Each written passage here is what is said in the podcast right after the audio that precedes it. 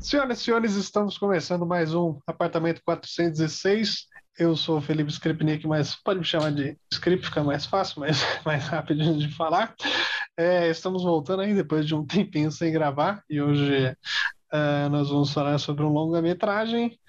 Uh, estou aqui com o Fábio Amada. E aí, Fábio, tudo certo? Tudo certo, depois de um longo período. um pequeno hiato, pequeno hiato. E hoje, hoje nós. Uh, quer falar, Fábio? Não, tranquilo. Ah, tá. Pensei que você ia falar alguma coisa de que estava é. te cortando. Não. E estamos aqui com um convidado, um cara que já tem colaborado aí, mandando as suas críticas uh, lá no nosso blog. A gente já tem aparecido lá pelo nosso blog com algumas várias críticas. Luiz Fernando Treviso, tudo certo? Tudo, tudo certo. Bem, fazer parte aí do 406 aí. Maravilha, sinta-se à vontade aqui no nosso apartamento, nosso humilde apartamento. Tira o tênis aí, fica, pode ficar à vontade aí. Sinta-se em casa. Sinta-se em casa. É aquelas frases clássicas, né? Não repara na bagunça, essas coisas. Né? E então, de, de conseguir fazer um suspensezinho aqui na introdução, sempre queria fazer isso, nunca conseguia fazer. É, então, hoje nós vamos falar sobre o nome longa do Robert Eggers, o filme The Northman. É, eu vi, não sei se alguém já viu como é essa tradução, mas estava como o, o, Homem do Norte, mas geralmente a galera está falando Northman. É, e, e para apresentar um pouquinho, Fábio, nos dê aí como é que a sinopse por cima, assim, não precisa ser aquela sinopse lida do que você lembra aí do filme, não precisa, os nomes são complicados, é, eu posso procurar aqui para te ajudar nos nomes. Bom, é, é, bom vamos, vamos, falar, é um filme sobre vingança, né? É, tem o, o, rei, que é o, como que é? é. Alvrandil, que é casado com a, a, a uma rainha, né, lógico, né? Que é uhum. Gudrun, e eles têm um filho que é o Hamlet.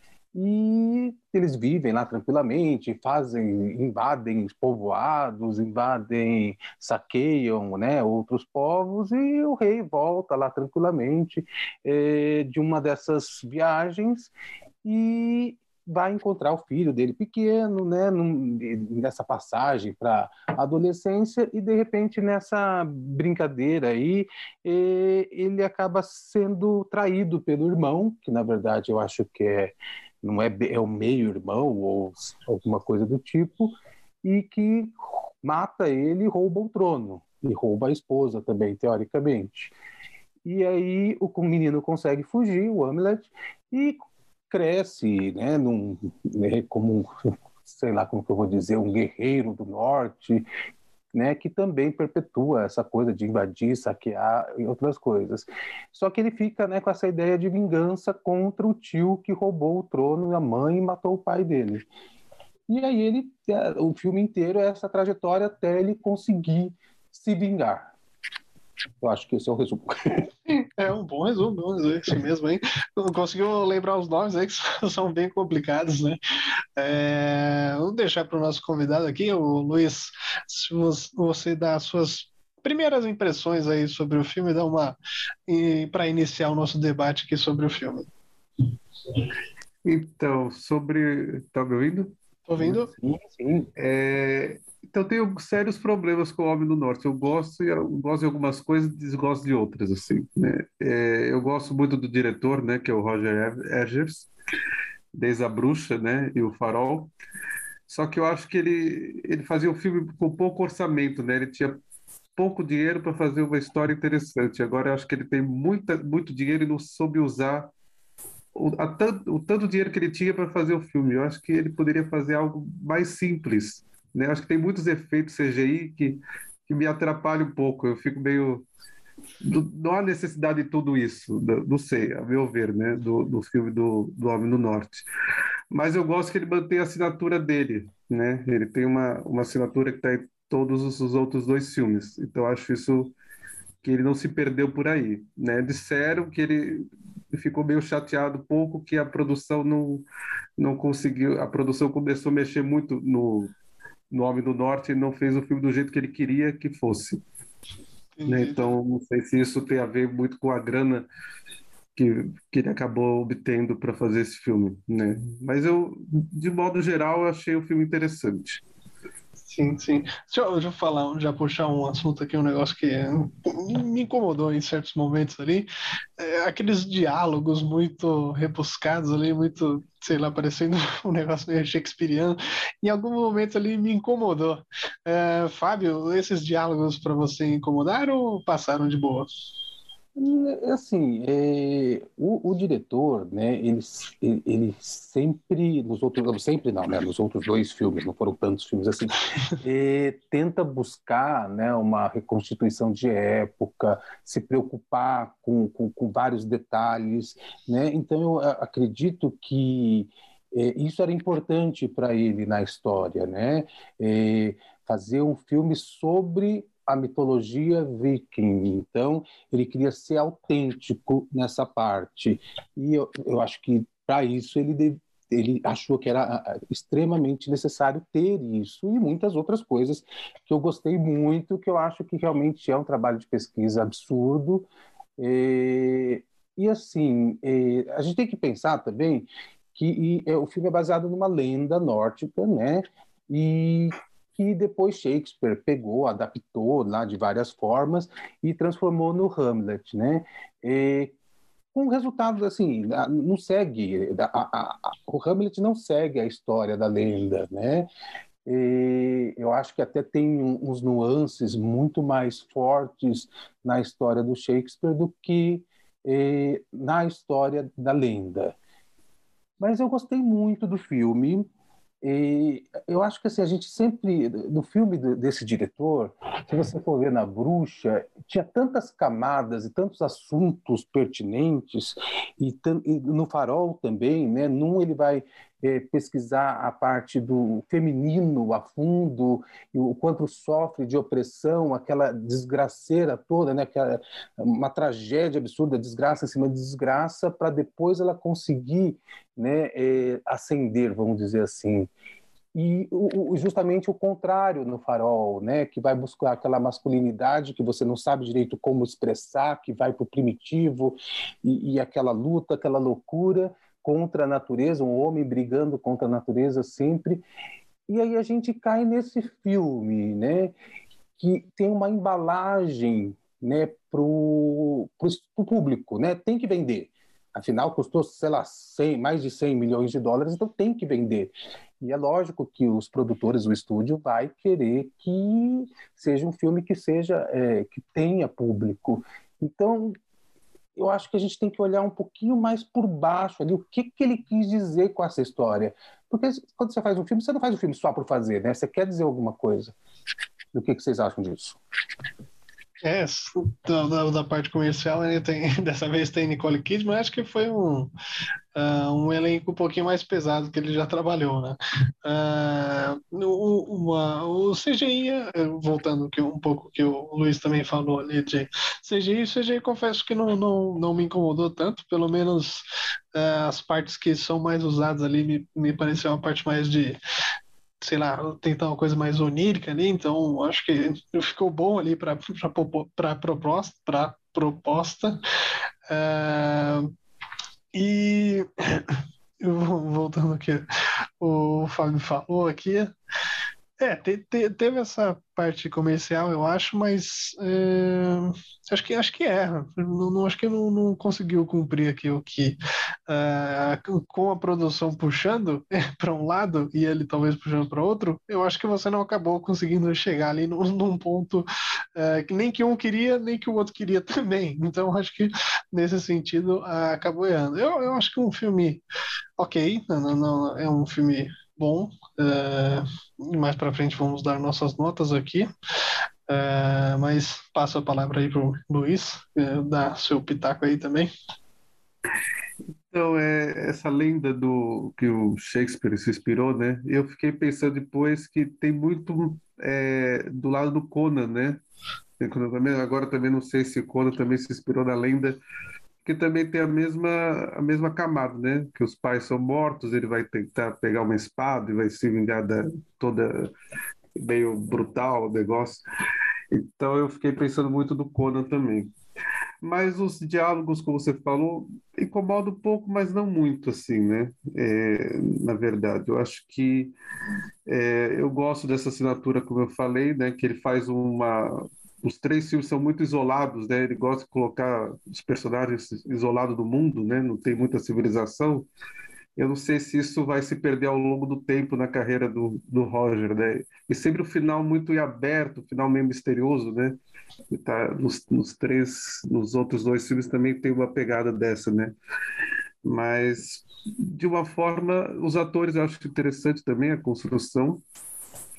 Mas aí o final lá da luta me lembrou um pouco a, a luta do, do Star Wars. Né? no meio do, do, do, meio do, no meio do negócio lá, eu fiquei olhando e falei, essa luta eu já vi em algum lugar meio parecida. Depois fiquei lembrando disso. Mas, de modo geral, acho o filme interessante. Mas ok também, na medida. Não, é, não chega a ser o nível a bruxa, por exemplo, que eu gosto mais mas, enfim. Entendi, entendi. É outra coisa que eu esqueci de, de falar também, Luiz, é como o episódio a gente vai só falar sobre Northman, então é, não tem problema dar spoiler, né? A gente faz o episódio para galera que já assistiu o, o filme mesmo. É, é essa a cena final, o Fábio já tinha até comentado, acho que numa reunião nós já tinha falado disso, né, Fábio? É, que lembra muito Star Wars. É, eu, eu achei que não lembra tanto assim ao terceiro, terceiro filme, né? O, a vingança do Sith ali, né? A luta é. entre o, o Obi-Wan e o Anakin. É, talvez pelo visual ali, pelo, pelo clima. É mais pelo visual mesmo. Sim, sim, sim. Visualmente, em algumas partes lembra. É, mas é, também tem um meio que um, acho que o Robert também vai achando seu estilo nas cenas de, de luta, né? Como essa aí. É, e tem, tem, parece que tem um, um dedinho dele ali. Não, não é uma luta convencional, como a gente está muito acostumado a ver. Ficou muito bonito também. É, e também o resultado é diferente do, do, do Star Wars. Né? Sim. É, eu, assim, eu acho o filme, assim, da parte da luta, você começou a falar de luta tal, é, é sangrento, né? É, é, impossível falar do filme sem falar de violência. E eu acho que eu não sei como é que vocês veem essa história da mitologia nórdica tal, mas eu acho que é uma coisa que meio que tá na moda, né? É uma coisa meio Thor. É, então assim as pessoas é, é como se fosse um não um objetivo, mas fosse um objeto de desejo, né? O mundo, o mundo viking. Então é uma coisa assim como se tivesse é, uma coisa meio celestial, uma coisa meio é, né, é, como se fossem super-heróis, né? É, é não sei se está na moda porque teve seriado, porque tem Guerra nos Tronos, porque tem não sei o quê. Então fica aquela coisa, né, do tipo, olha que universo legal, que coisa linda, né? É, que, que, que, que, que imagem do mundo, né, primitivo, mas é, com ética, moral e não sei o quê. E essa impressão que eu tenho. Vocês têm essa impressão, não, desse universo? É... Eu tenho, tenho. Acho que é uma impressão de que tá meio que na moda, assim. Eu acho que talvez fica uma impressão de que meio que tá surfando, né? Talvez pela série que tá faz um tempinho aí, foi lançada em 2013, a série Vikings, é, também eu vou esticar aqui o negócio bastante também, pela, como você disse, né, do teu Thor na, na, Marvel e também tem essa curiosidade sobre o mundo nórdico, então eu acho que tem sim essa. Tá, tá surfando o filme um pouco na onda, é, mas ele entrega outra coisa ali, põe, eu acho que é uma, uma assinatura, como, é, como você já disse, né, Fábio, tem um, ele já fez esses trabalhos, vamos dizer assim, de época, né? É, então ele põe o seu pezinho ali nesse universo de uma forma diferente. É, falando em na parte de violência né, tem um filme acho que vai demorar um pouco para ser superado que é o Ironclad que acho que traduzido como Sangue e Honra para o Brasil que é um filme bem sanguinário ele tem Paul Giamatti Kate Mara é um filme de, de, de, época também, né? De Cavaleiro de Espada, né? É, e é bem, bem mais violento do que esse aí também. Luiz? Então, eu gostei bastante da violência. Eu adoro filme de terror e violência, então é, é comigo bastante dessa, dessa parte. Mas eu acho que tem muito a ver, sim, com, com a tendência do, do mercado, né? A série do, dos Vikings, o qual eu não vi ainda, mas tem esse universo que vocês comentaram da Marvel também, então, para atrair também o grande público, né? De certa forma. E o mais interessante também desse filme é que ele convidou a, a cantora Bjork, né? Sim. Para fazer parte de uma, de uma bruxa, né? Que eu acho que ela está tentando achar ali no meio, né? Faz parte de. Eu acho que, que é interessante esse universo que ele cria do terror também, né? Essa atmosfera meio sinistra desses personagens que ele vai encontrando no meio do caminho, assim. Então, essa parte que eu achei mais interessante, né? Não fica uma coisa vaga de de só vikings ali matando, tendo uma guerra, mas tem algo muito por trás disso, né? Esse, o clima e a atmosfera que ele, que ele dá ao filme. Eu acho isso bem interessante. Você fica tenso o tempo inteiro, né? Essa vingança que até ele conseguir de fato, né? Então, acho isso bem, bem forte, assim. Sim, sim. É, Pode, pode falar, Felipe. Eu queria puxar um tema aqui que é a profecia dentro do filme tem essa, essas coisas. Começando pelo William Defoe, né, que faz o Heimir, o, o, bobo ali, que o cara é o bobo, mas ele também ele faz um, uma parte ali, faz uma pontinha de, de, de sacerdote da parada também. Uh, e ele faz um, meio que um rito ali com, com o menino, com, com o rei, com o príncipe. É, e aí fica esse negócio, depois já vem a, a parte da, da, do golpe do irmão, vamos dizer assim, né, do Fjolnir, é, sobre o, o, irmão rei, né, que foi interpretado ali pelo Ethan Hawke, e aí ele faz a, meio que faz a sua própria profecia, né, que vai vingar o pai, vai salvar a mãe, etc. E aí com, com a bruxa, né? A bruxa que traz, que faz a Bjork. Eu que já tenho medo da Bjork depois disso, então não vou dormir uma semana. É, ela que dá essa profecia, né? E é interessante que ele, ele vai seguindo a profecia e vai é, vai se revelando, né, professor? Não, às vezes ele imagina de um jeito, aí parece que vai, vai se adaptando ao que é a profecia, não o que ele quer. E aí entra também uma parte mais mística aí, né? O Robert Eggers é, em A Bruxa tem bastante desse, nem tanto que fica uma coisa de que é, tem a parte mística aí dentro do filme, mas é também é um filme meio pé no chão, né? Não, não é, não, vamos dizer assim, não tem gente voando, não tem ninguém soltando poder, é um pouco uh, pé no chão mesmo. É, o que, que você acha disso, Fábio? Eu, eu acho que é um filme completamente pé no chão. É, né, é, você vê aqueles rituais, né, é, aquela reunião do, do, dos guerreiros em volta da fogueira antes de invadir o povoado.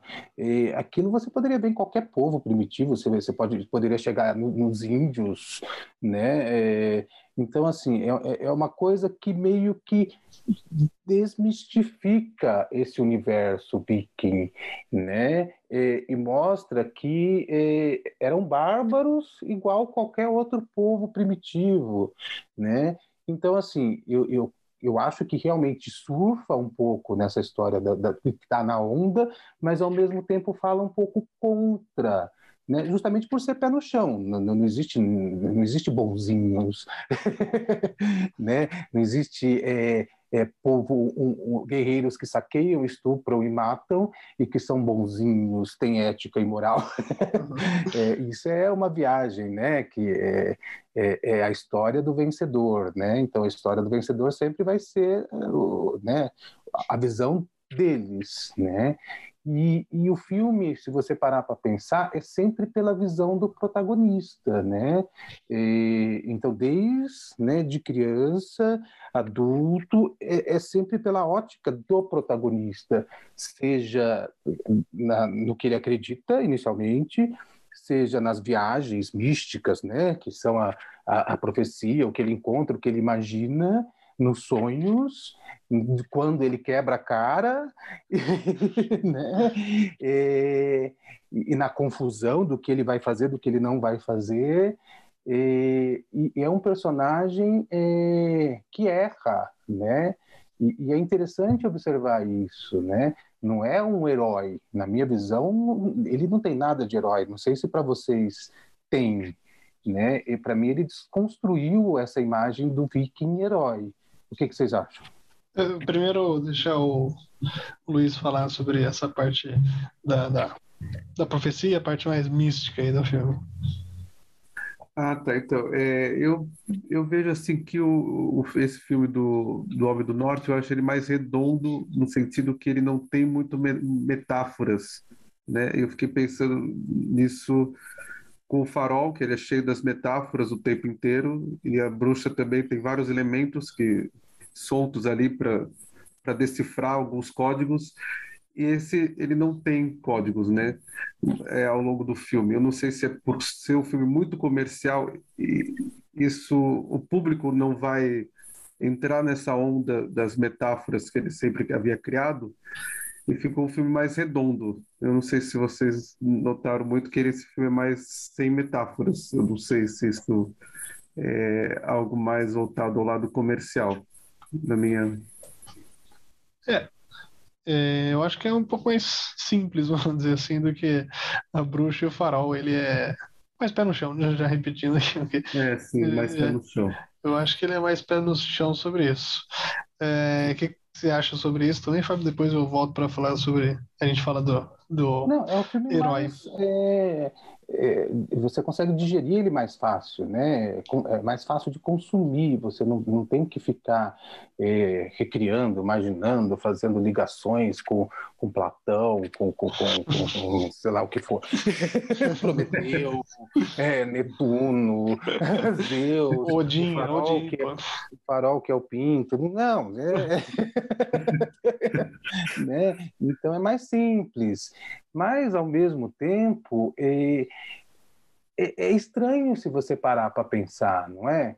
Será que ele foi tão assim, né? É, os produtores conseguiram né, destruir isso nele, falar não, olha, vamos mudar, não vamos fazer nada disso.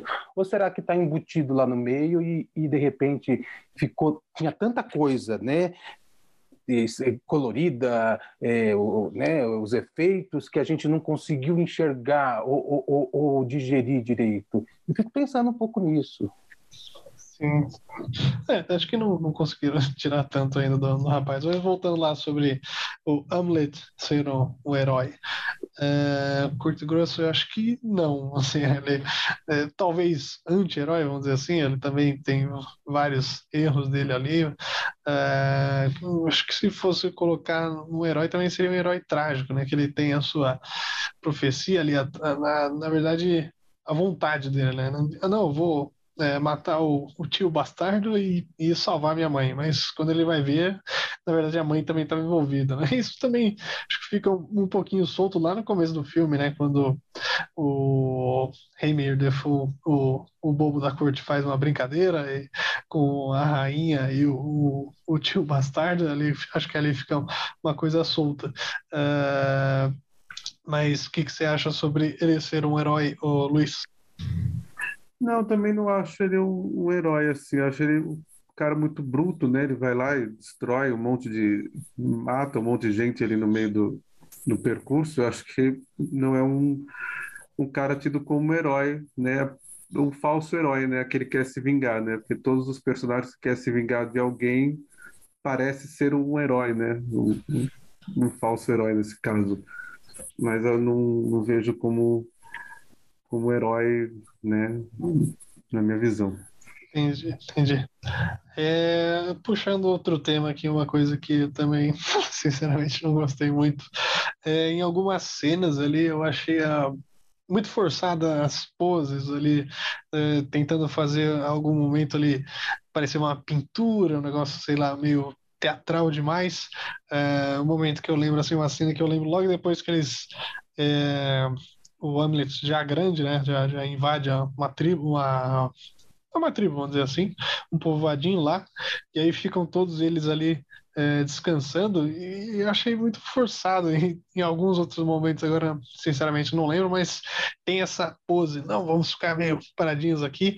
Eu prefiro as coisas mais sutis. Você viu isso, Fábio? Ou não? Não lembro dessa cena exatamente. Pra falar a verdade, dessa cena específica, acho que eu não lembro.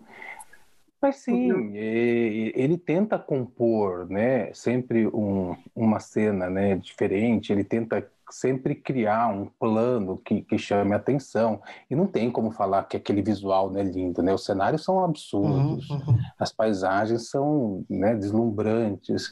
É... Então, assim, ele tenta, né? Não sei se ele sempre vai alcançar, acho que não, mas que ele tenta, ele tenta. Por exemplo, na, na, naquela, naquela caverna, né? É, com aquela luz, né? Que entra, é lógico, né? É forçado, mas é bonito. eu, eu digo... Eu acho que eu lembro dessa. Eu lembro uma cena bem no início que tem um monte de gente parada, olhando para alguma coisa, assim, muito parecendo um quadro. Não sei se seria essa cena bem no comecinho do, do filme. Ah, tem a cena dele entrando, o rei chegando e tá, o, o, os, os, É, eu lembro dessa cena, assim. É, eles estão parados, como se fosse sim, uma estátua, sim. né? Nem se é. mexe. Eu falei, gente do céu, que... É, por quê? e dessa eu lembro, tem razão, tem razão. É, eu também achei estranho, mas eu, eu vamos seguir, né? Não sei qual seria a finalidade daquilo, mas né, a forma Achei, achei estranho também. É, eu prefiro as coisas mais sutis ali. Eu acho que achei essa cena também e outras hein, um pouquinho forçadas demais. É, puxar outro tema aqui. É, o Robert Eggers parece que ele gosta né, de uns temas mais obscuros, né, de, de algumas coisas assim. É, tem a bruxa, né, que é mais, mais clara, assim, e apesar de, de, ter uma filmografia, né, ainda curta, né, ele tá, tá bem no começo, vamos dizer assim, uma, uma promessa aí do, do cinema. É, e no, no Farol também tem, acho que é mais fica mais psicológico ali. E agora ele aborda a parte mais é, da, de mitologias nórdicas ali, de, de processos, é, de rituais, de bruxas, de profecias, não sei o quê. É, também tem a Anya, Anya Taylor-Joy, que ela faz mais uma personagem, pelo que eu pesquei ali, um, também de outra cultura ali, não necessariamente nórdica, né, de outras é, vamos dizer assim, uma sacerdotisa de outra, de outra vertente, mas vocês acham que é mesmo uma característica dele ter, ter nos seus filmes essa parte mais, sei lá, do mística uh, ou não? Vou começar pelo Luiz dessa vez. Eu acho que tem, sim. Eu acho que ele gosta dessa parte muito mística, ele gosta muito da. Diz ele que não gosta de filmar nada moderno, né? Ele sempre gosta de filmar coisas antigas. É, é uma característica dele, não sei até quando ele vai filmar filmes ambientados uma, em algo mais místico, assim, né? Mas eu vejo bastante essa, esse lado. Eu, eu, gosto, eu gosto dessa coisa mística, dessa coisa misteriosa, assim. Né? Eu acho isso interessante. Faz ficar refletindo ali o tempo. Acho isso bacana. Fábio? Eu também gosto muito, imagina, né? Uma coisa que perdurou, né, é, durante séculos, né? É, seja mitologia, seja bruxa, seja o, o, os deuses gregos, é, são coisas que, que, que fascinam, né? É, desde a época em que foram criados, vamos dizer assim, até hoje. Então, né, é, é, é uma coisa que chama atenção, que, que seduz, né? Então, é, eu acho lindo. É... E faz também a gente pesquisar, né? Faz as pessoas irem atrás de todos esses assuntos, né? Que ele aborda. Eu acho isso, acho isso interessante. Vai levando para outros, outros pontos, né? Agora todo mundo querendo pesquisar sobre a, sobre a lenda nórdica, né? Então vai, vai indo para outros, outros filmes também que dialogam com isso. Então acho isso, acho essa temática interessante, a forma que ele constrói. É, eu, eu, gosto de falar de Valhalla, né? Nesse fala, fala, é outro, falam em outro nome, Valrolos, não sei, Valrol, como que fala? É. é. Aí, ah, não, tá, tá errado. Voltando, já, já falamos aqui da, da Bjork uma vez, é, não era, não, não foi ela que fez um filme com Lázaro von Trier e deu treta lá, ela falou nunca mais faço filme, não sei o que, não sei o que. Aí, foi, aí... foi ela própria. E aí, então, tá, tá voltando a fazer aí, pelo jeito, então não deu nenhum problema. Ah, mas foi é que o Lars é complicado, né? Acho que eu falava do Lars, eu acho. É, acho que o seu Larcinho aí que extrapolou aí. É, mas ela tinha dito, não tinha, Fábio e Luiz, alguma coisa tipo, não faço mais filme, que não sei o quê, não tinha um negócio assim? ah, tinha, mas, gente, ela ganhou o prêmio em Cannes. É, é, acho que o filme ganhou a Palma de Ouro. É, ah,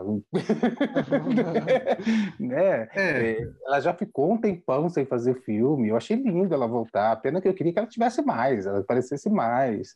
Tá bom, você tem medo dela, mas que ponto medo dela, ela é uma feiticeira, né? Terrível, cega, né? Então, assim, é para ter medo mesmo. Eu queria que ela cantasse, igual no outro filme. Quem sabe no próximo The Northman 2 ela volte aí para cantar os sonhos de alguém, do, do filho do Hamlet. É... E ela sendo ela, né? Porque aquele visual é bem a cara dela, né? Com aquele figurino. É estranho. Construir os, os, figurinos e maquiagens bizarros, né? É. É, Fábio, quer puxar algum tema aí? Alguma coisa que você acha que precisa ah, ser eu falado? acho que é, é importante a gente falar né, sobre a grande reviravolta do filme. Dane-se, né? Que é spoiler. Foi. Sim, sim. É... Que é a hora que ele descobre que é, que o pai não era exatamente aquilo que ele imaginava, que a mãe não era tão feliz quanto ele imaginava, que ela realmente amava o tio e que o tio realmente ama, a, a ama, né? É, então é, é, uma virada, né? É, é, sobre como você enxerga o mundo às vezes, né? De uma forma tão deturbada e você só segue aquele objetivo, né? E de repente, quando você descobre que nada é daquilo que você imaginou, como tudo desmorona, né? Mas mesmo assim, ele segue adiante, né? E ele mata todo mundo, querendo, não querendo, né? Tem uma cena ali que fica meio, ah, eu não queria, mas aconteceu. Mas assim, e eu acho isso um absurdo, né? É, como você não consegue voltar atrás, é aquela coisa, eu tenho que seguir em frente, tenho que ir, eu tenho que fazer, mesmo que não tenha nada mais, não tenha mais ninguém para, para provar, não era aquilo que, é, não é mais vingança, né? O que é aquilo? É uma obsessão? Sim, sim. sim acredito que, que sim, né? ele, ele é tão obcecado que ele ficou como juramento, né? Aquilo, né? Ele tem que seguir a risca, né? O que ele estava desde a infância dele, né? Como se fosse um, um juramento feito, sei lá. E mesmo descobrindo tudo, é uma visão da, da criança vendo aquela situação, né? Então ele, ele não vai nunca imaginar que aquele pai é de um jeito, a mãe é de um, né? Então essa construção, o olhar da criança sobre aquilo, né? Então, aquela tragédia abalou, abalou ele, ele falou, não, vou, vou matar o cara que matou meu pai, né? Como se o pai dele fosse o, o, o grande cara, né? E mesmo não vendo nada, mesmo descobrindo, ele, ele não desiste, né? É, é meio maluco isso, essa obsessão do, desse personagem que colocar o nome ao contrário é Hamlet mesmo, né? Quase. eu, vou, eu, vou, eu vou provocar agora, vamos lá. E vocês acham que isso tem Pode a ver com o que a gente está vivendo agora? De alguma forma? o que, que a gente está vivendo? De qual parte? Ué, de pessoas que ficam obcecadas por uma coisa e não conseguem enxergar o todo, né? É, sei lá. Entenda como, entenda como quiser.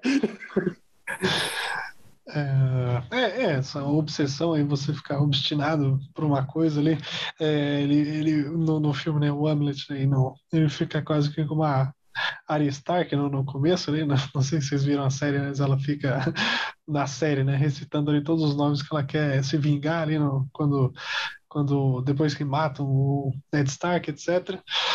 É, e aí, ficando obstinado, ele não, não sabia muito das coisas, né? No, no começo ele é bem bem interpretado ali como um, menino inocente, para mim até talvez até inocente até demais ali.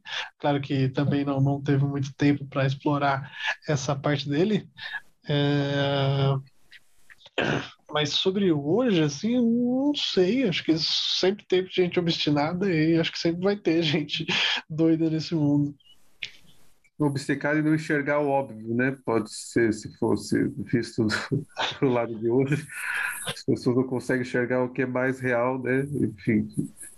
Não, é, não, não, o problema não sei se é não conseguir enxergar, né? É não conseguir enxergar, tudo bem, mas a, a partir do momento que isso é esfregado nessa cara e você não consegue mudar o seu comportamento, é como se tivesse sido programado né? Então, assim, a, a mãe... Uma manipulação, né? Não, não, não, era assim, eu não amava seu pai, seu pai é, me catou, me escravizou, me estuprou, você é um você é o filho de um estupro, é, eu amo seu tio, é, o seu irmão é o verdadeiro filho que eu quis ter, e mesmo assim ele continua. É, então aquilo é, é, é, uma vingança que mudou, então agora ele odeia a mãe porque ele descobriu a verdade, ou porque ele já estava programado e não conseguia mais, né? É um navio desgovernado, vai, não tem como parar. É, né? É, é nisso que eu fico pensando, né? É, será que nós estamos num caminho assim, seja pela parte, por exemplo, ecológica, né? É, é, a gente tem tudo dizendo que vai dar merda, mas a gente continua como se a gente não quisesse enxergar as coisas, né? É, seja a parte política, seja o que for. Eu acho que é como se a gente tivesse se incorporado uma coisa meio primitiva, né? E, e tem que ir em frente, né? E não dá para mudar, né? não importa as consequências. Eu acho que é isso que eu, eu, imagino que seja isso que o filme queira falar, né? O que é essa tal profecia, né? É, é, né? A gente precisa acreditar na profecia, no destino e, e seguir em frente, ou a gente pode tentar mudar, né? É, eu acho que é sobre isso. E você... é programado, né? A gente acaba sendo é. programado para aquilo e não consegue mais desprogramar o. É, né? E nós somos animais que temos que seguir os nossos instintos e não podemos repensar, nos arrepender e mudar e aprender. Ou será que a gente tem que seguir nós somos é, instintivos, primitivos, né? E temos que continuar naquilo, né? É, então é, é, nisso que eu penso, né? Eu acho que é um pouco disso que o, o, o filme quis falar. Né? É como se fossem animais irracionais, né? Não racionais. É, meio... racional de um jeito, né? mas que não consegue mudar, se transformar, né?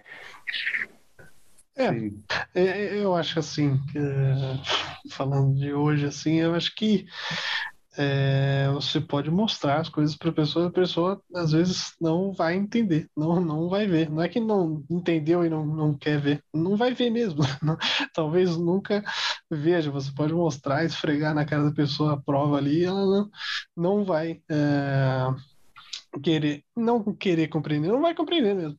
Não sei, acho que tem, uh, acho que tem muito isso de não de programado, mas aquele aquela brincadeira do a pílula vermelha a pílula azul, né? Acho que a maioria assim é, tá meio não programado, mas tá seguindo ali o, o bonde, mas não tá pensando muito o que tá acontecendo ou, ou mudar e tal. Acho que é mais ou menos isso. Viu, é, falaram que não tinha metáfora do filme. Temos uma metáfora escondida agora, nas entrelinhas. Do, o Fábio acha metáfora em tudo. Né? Não, é, é, é, eu, sempre, eu sempre fico buscando né, é, o, que, que, o que, que ele quis dizer. Por exemplo, tem algumas cenas, eu não sei se vocês assim, viram, você, não, lógico, viram, é, que são sonhos dele, né? Até com ela no final, com as duas crianças tal. E aquilo vocês acham que é um, uma coisa, um prenúncio do que vai acontecer, do que estava acontecendo, uma mensagem do futuro, sabe lá o quê? Ou é um pensamento para confortar as ações dele e, e, e, e, o final, né? Ah, é a morte dele, foda-se. né? É, é, só uma coisa, um pensamento que ele tem para confortar é, e justificar ações dele, é, porque eu não acho que ela vai conseguir chegar, eu não acho que ela vai sobreviver é, naquele barco com um cara que, que, que, que, é funcionário, entre aspas, do outro, né? O que, que vocês acham disso? Uhum eu tinha lido como uma parte mais mística ali do, do filme mesmo, de que ele, de alguma forma, tinha percebido que ela estava grávida. É, eu entendi como isso, não como um sonho, uma viagem dele é, buscando um motivo para é, voltar e voltar nadando, né? no meio do, do mar ali, tá, ok, não estava no mar aberto, mas eu vou, vou me jogar aqui, vou voltar nadando e vou, vou me vingar assim. Não, não vou é, ter meu filho com essa moça aqui, não. É, e você, Luiz?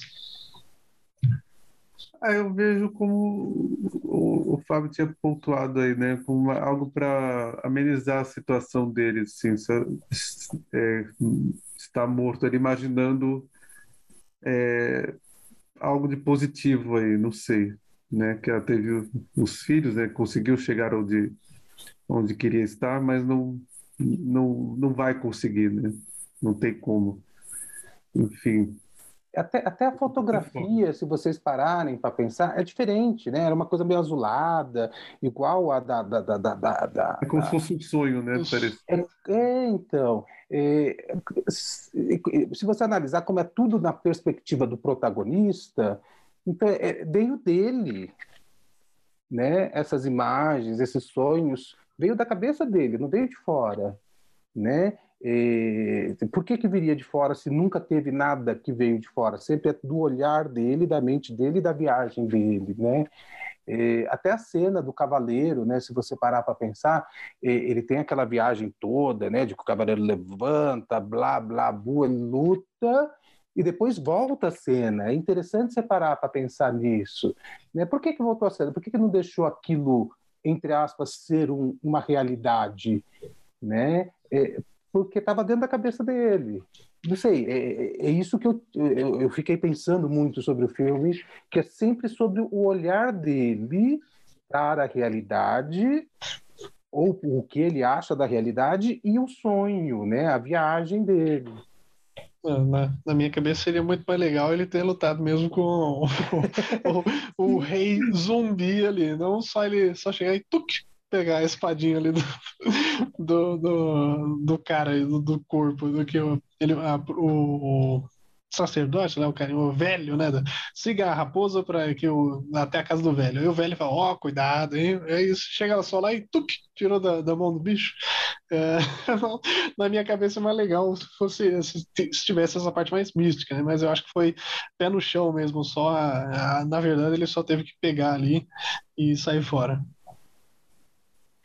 Que que é, mesmo, sendo, mesmo sendo esse pé no chão, ele consegue fazer o final meio, meio misterioso e aberto, né? Essa coisa, se é o sonho, o que, que é, né? Você fica sempre na, nessa reflexão. Acho isso, que, acho isso a parte interessante do Roger, assim. Todos os outros dois filmes também, né? Tem essa, esse impacto ali de você... O final, o final dúbio, né? De certa forma. E torcendo para ele jogar o rapaz na lava, vai, vai cumprir o, negócio, tem que cumprir o negócio, não vai cortar a cabeça, não, joga o homem ainda. né, já vai que morre queimado, né? É, eu, gostei, eu gostei do filme, gente. Eu tenho que admitir que eu gostei do filme. É lógico, é, eu, eu acho que ele não teve o controle total, né? Nos outros dois filmes é como se ele tivesse ali, ó, é meu, é meu e eu vou, é tudo meu. Autoral, autoral, né? É tudo meu, eu vou fazer do jeito que eu quiser, ninguém vai mexer, ninguém vai mudar um, um, um plano. né? Sim. E nesse não, né? Mas ao mesmo tempo eu acho que ele consegue imprimir uma coisa bem legal no filme. É lógico, não teve a bilheteria que esperava. Eu sempre fico lá no, no negócio lá, é, Mojo Box, sei lá, é, box office e fico olhando a, a bilheteria dos filmes. Né? e a porra do, não passa de 60 milhões no mundo. não se paga o filme, né? Que merda! É aquela coisa, ele podia usar menos, né? E também ia dar na mesma, né? A bilheteria, de certa forma. Podia gastar menos que ser pouco visto, né? Quanto que deu aqui? Agora fiquei curioso. Até o momento aqui da gravação, quero ver aqui quanto que tá ainda. Ah, a última vez que eu vi estava em 59 milhões. ah, tá chegando, tá chegando. Né? É, não vai chegar, imagina, já estreou em tudo quanto é lugar do mundo, não vai. é, não vai conseguir é. bancar tudo. Uh, doméstico, ah, ó, 12 milhões. Vou fazer uma crítica agora, no social. Social é ótimo, né? eu, eu, eu, assisti na mesma semana o, o Doutor Estranho e o Homem do Norte. Um dia, numa semana, é, todas as salas com o Doutor Estranho, todas as salas, todas. Acho que eram 10 salas, todas. Uhum. E depois, quando o, o Homem do Norte, tinha nove salas com o Doutor Estranho e uma sala com o Homem do Norte. Fábio, então eu tenho uma ótima notícia para você. Aqui é. foi gasto aproximadamente 60 milhões de dólares uh, o orçamento e o faturamento bruto mundial até o momento de suspense, tem drum roll aí, 64 milhões, 73 mil e 306 dólares americanos. Então, passou aí, já, já, já, já, já superou. publicidade. E o gasto com publicidade? Isso é muito Passou negativo. 4, 4 é. milhões aí, passou 4 milhões aí. Estimativa, já, já é alguma coisa. É. Já, já dá para o gasto. Uhum. É, encaminha... Então acho que já a gente está chegando perto do final. E alguém, não, alguém... acho que vale a pena fazer, fazer mais uma um, um, um, provocação. É, é interessante a gente falar que esse diretor só surgiu né? Graças a um brasileiro. né? É, o Rodrigo Teixeira, Rodrigo Teixeira, né? É assim fala. É, e eu já vi entrevistas dele falando de como esse roteiro chegou na mão dele. É, ah, quem é que vai querer fazer filme de bruxa, né? E de repente chegou na mão dele, ele foi lá, conheceu o cara, gostou e, e foi, investiu, né? E o filme foi aquele estouro. É, acho que no, no, Farol também ele a, a produtora participou. É, nesse não, né? Nesse era uma coisa muito maior, tal. É, mas é interessante a gente ver isso, né? Uma produtora, um produtor brasileiro é, investindo no cinema pode ser de gênero, né? Mas é, eu acho que é, é muita coisa. Não dá para falar, ah, é só terror. Não, não é só terror. É, é drama, é, uma coisa épica, é uma coisa né, de folclore, mitologia, é tudo junto. E eu acho muito legal é, esses roteiros que conseguem misturar tudo isso e não ficar é, num rótulo só. Né? É, não sei, o que, que, vocês acham disso? É, é interessante. Eu, eu esse rapaz é, também, o brasileiro, acho que ele começou lá fora também, né? Fez, sei lá, foi esse rapaz que foi para Vancouver estudar lá e conseguiu uh, entrar na área, etc., que, que é, é bem difícil mesmo, para uh, eh, uma parte mais uh, por, por trás das câmeras, mas tem o seu valor ali também. Acho positivo, positivo. Brasileiro entra em tudo. Tudo que você olhar vai ter brasileiro. qualquer, qualquer área, no esporte, na, arte, no backstage, vai ter brasileiro lá, lá no meio, lá envolvido, enfiado. É, a gente, cachorro, grama e brasileiro, tem tudo que é lugar. Então, então é bem positivo aí também. O que você acha, uh, Luiz? Não, eu gosto dessa visão do, do Rodrigo Teixeira com os filmes, né, de achar certos diretores interessantes nesse cinema independente, né? Ele tá, ainda vai produzir o filme do Brian De Palma também, né? Então, é, ele tem um, um, certo olhar interessante, assim, no meio do, do cinemão, assim. Acho que fez A Vida Invisível também, se não me engano. Não sei se foi ele, produtor, enfim. Sim, sim, sim. Saber. Então, acho Acho interessante. Mas acho que se fosse com o Rodrigo Teixeira, acho que o, gasto seria. O, orçamento seria menor, o filme seria um pouco diferente nesse sentido. Acho que poderia fazer do jeito que ele queria, não sei também. É. Ou não. É. Eu também fazer uma, divulgada de água aqui também, que uh, os produtores também, vamos dizer assim, o estúdio, vai, melhor dizendo, também tem o seu o dizer, né? Ele que está botando a grana, ele que também está correndo certos riscos ali, mas geralmente a gente sabe que acaba puxando para um lado que acaba uh, perdendo ali o filme né, nesse sentido. Geralmente quando a gente vê essas discussões, né, em filmes uh, de diretores, vamos dizer, mais autorais, né? Sim. Os mais autorais sofrem um pouquinho, depende sim, da produção. É, é, eu, alguém quer falar mais alguma coisa? Aquela coisa que você não posso esquecer, eu preciso falar sobre esse, ah, esse ponto, acho, sobre esse Eu acho que uma Diga. coisa que a gente deixou de falar, que falou um pouco, né? Que falou que o elenco é muito mais grandioso, famoso, né? Mas a gente não falou do resultado. O que, que vocês acharam, né? Do, do, dos atores no filme?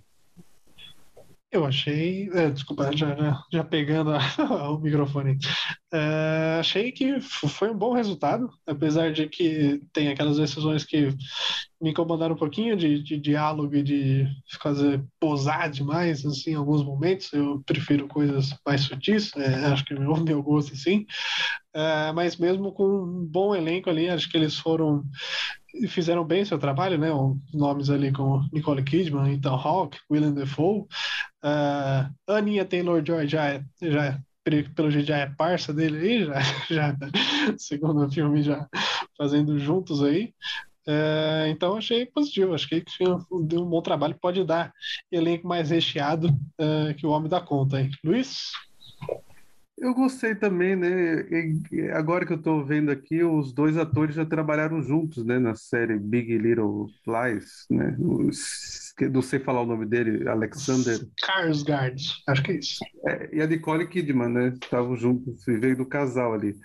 Então acho que essa essa química também funciona bastante. Gosto da Nicole, acho que acho que é um papel bem menor ali, mas acho válido, né? Eu gosto do William Dafoe, né? Que é que não tem como não gostar, mas é, eu acho que poderia também ter um papel um pouco maior ali, mas de uma forma geral esse elenco eu gostei, né? Tem gente que não gosta muito do, do, do do ator principal, né? Que ele só fica urrando o filme inteiro.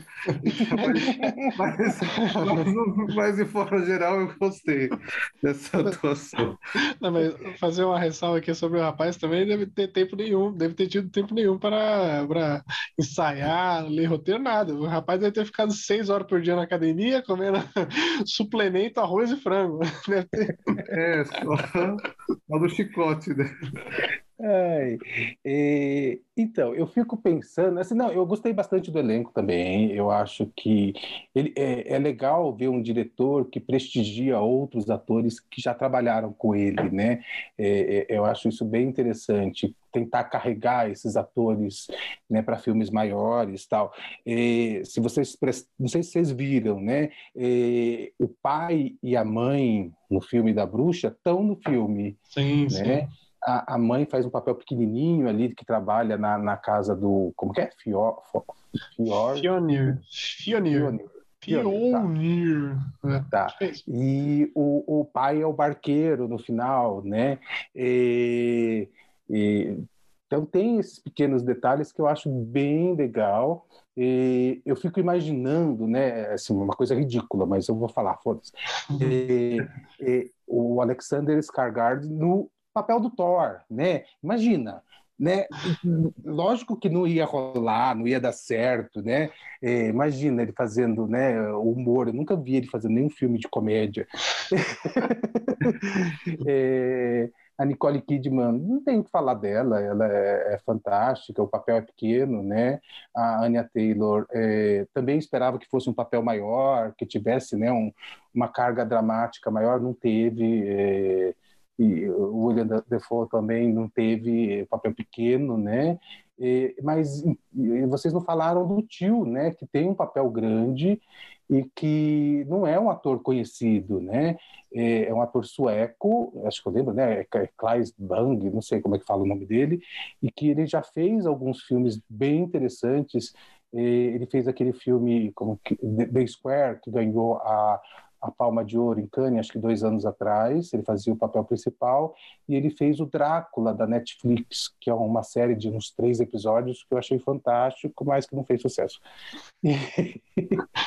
É, e eu achei ele que ele está muito bem naquele papel. Ele consegue passar é, uma coisa de, de, dor, de sofrimento, né?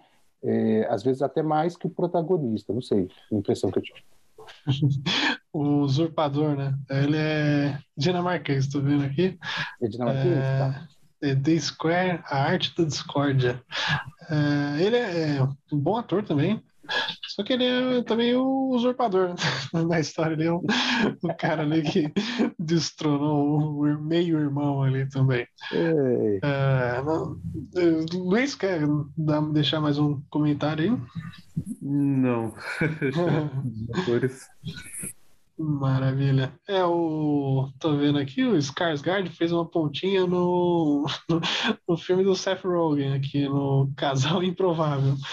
Não, não lembro, não, não, não vi, confesso que não vi. Uh, mas, mas também não, não dá para ver ele assim fazendo comédia. Por enquanto, quem sabe ele também não tem aí um talento escondido, não sabemos. É, então, vamos dar segmento aqui. É, vamos dar as notas? Sim. Vamos. Então vamos lá. É, primeiro vamos deixar o convidado aí.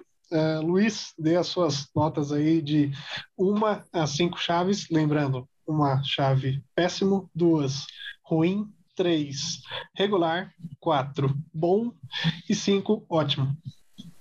Vou dar de quatro, quatro, quatro chaves. Achei bom. Maravilha.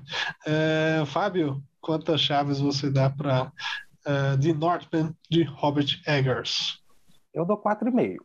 Quatro e meio. Chato, né? Meia chave. Meia chave. Só, dá, só vai dar meia volta. É, não existe. É a chave chaveiro, né?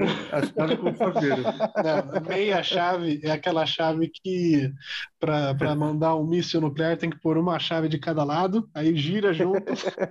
Essa é a meia chave, não é a chave é. inteira. É, então eu vou, vou dar minha nota aqui também eu dou três chaves. Eu achei que esse puxa daqui, puxa dali, eu quero autoral, eu quero comercial, uh, acabaram não acharam não acharam meio termo ali. Uh, mas é um filme ok, três chaves ali não, não é tão ruim. Deixo aí três chaves. É isso aí, alguém quer dar um, um recado final aí? Fica à vontade. Não. Assista o filme, tá no cinema. é, deixa, eu, deixa, eu lembrar. É que o Fábio tá torcendo pelo box office aí, pela, pela bilheteria, então vamos lá assistir. É, lembrando aqui que a gente já fez um episódio lá muito tempo atrás sobre o farol. Uh, a, a formação antiga tem o Giovanni gritando como o William Defoe. Ou escutem esse episódio maravilhoso. Então é isso aí. Obrigado por ouvir a gente aqui. Siga a gente aí nas, uh, no seu agregador aí de, de, podcasts, no Spotify, no Deezer, uh, no Anchor ou no Google Podcast também. Classifique a gente lá no. Tem, os, tem as, as estrelinhas lá no, no Spotify. Uh, siga a gente também nas redes sociais. Temos lá o portal P406 no Instagram. Uh, dá uma olhada também no nosso blog, tem bastante crítica lá. Tem crítica do, do, do, Fábio, tem mais crítica do Fábio, sim, é verdade, tem bastante Léo, mas tem também do, do Luiz e tem até algumas minhas lá. Uh, apartamento406.blogspot.com. É isso aí, muito obrigado e falou! Falou! Falou, tchau, tchau.